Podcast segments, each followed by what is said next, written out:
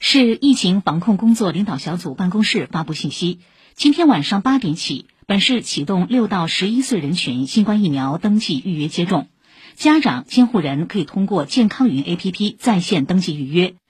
预约成功后，孩子在家长、监护人陪同下前往预约的接种点进行疫苗接种。六到十一岁外籍人士、港澳台同胞、华人华侨，根据有关部署安排，另外适时启动接种工作。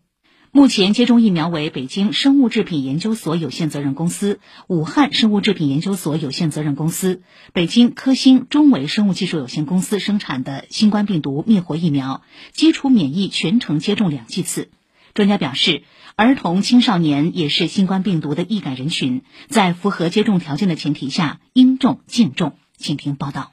市疾控中心副主任孙晓东介绍，从现有研究来看。所有年龄段人群都是新冠病毒的易感人群。相关疫苗生产企业已经开展了三到十八岁临床试验，并公开了相关数据，表明疫苗接种是安全且有必要的。现在有越来越多的数据表明，其实这部分人群还是非常容易受到新冠病毒的侵袭的，同样也会有重症，甚至于会有死亡。打疫苗呢，呃，一方面我们是为了减少或者是避免发病，但同时呢，还有另外一方面一个作用就是。即使是免疫失败了，那么它的发病的症状不会很重，可以避免重症，甚至于完全可以避免死亡的出现。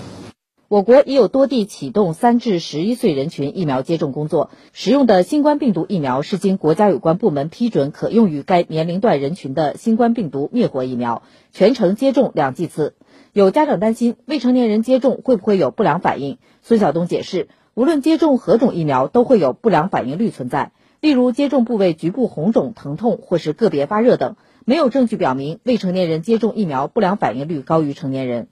不良反应其实其他的疫苗对青少年儿童来讲也会有，但是这个反应呢发生的比例也不高，不是说就打了这个苗，它的反应就一定会比其他的反应会高。那么至少目前从临床试验数据来看。跟已经在用新冠疫苗、已经接种过的这部分人群的副反应的发生情况来看呢，它并没有显示有明显的差异。现在过敏体质小孩比较多，对于过敏体质的孩子能不能接种疫苗，孙晓东也做了解答。过敏性体质呢，也要看你这个是对什么过敏。我们一般强调的是对疫苗成分，特别是对新冠疫苗的成分有过敏的。那么这部分要特别当心。既往就是说，如果他在接种别的疫苗的过程当中，他曾经发生过严重的过敏反应的，像过敏性的休克啊，非常严重的过敏反应，那么这个时候呢，他接种要非常慎重，要评估一下才能接种。未成年人接种疫苗时需要一个家长在身边陪同。孙晓东提醒，疫苗接种后一定要等到三十分钟的留观时间满了再离开。疫苗刚接种完，避免剧烈运动。疫苗接种完成后，个人防护的三件套、五还要依然要坚持。以上记者吕春露报道。